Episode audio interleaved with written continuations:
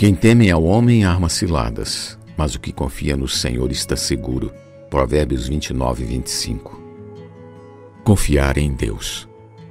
Há um ditado chinês que diz: um ladrão desconfia de tudo e de todos, pois ele acha que todos à sua volta são como ele. Caim, depois de matar o seu irmão Abel por ciúmes, considerou muito pesado o castigo de Deus. Ser lançado fora da sua presença, ser fugitivo e errante pela terra, temendo ser morto por seu semelhante. Gênesis 4, 13 e 14. Um homicida pensa como homicida. Em Deus, o homem estava protegido e seguro. Depois que perdeu a sua presença, precisou fabricar armas para se defender.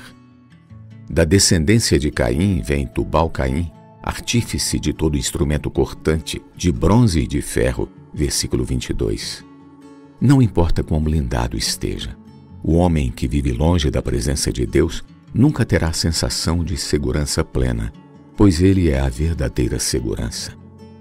Quem vive assim passa então a desconfiar de todos e até da própria sombra, não tendo mais descanso. Por outro lado, quem vive na presença do Senhor tem paz no coração, pois ele é refúgio e fortaleza, socorro bem presente nas tribulações.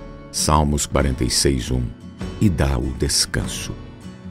O rei Josafá disse em meio a uma situação de crise: Crede no Senhor vosso Deus e estareis seguros. Crede nos seus profetas e prosperareis.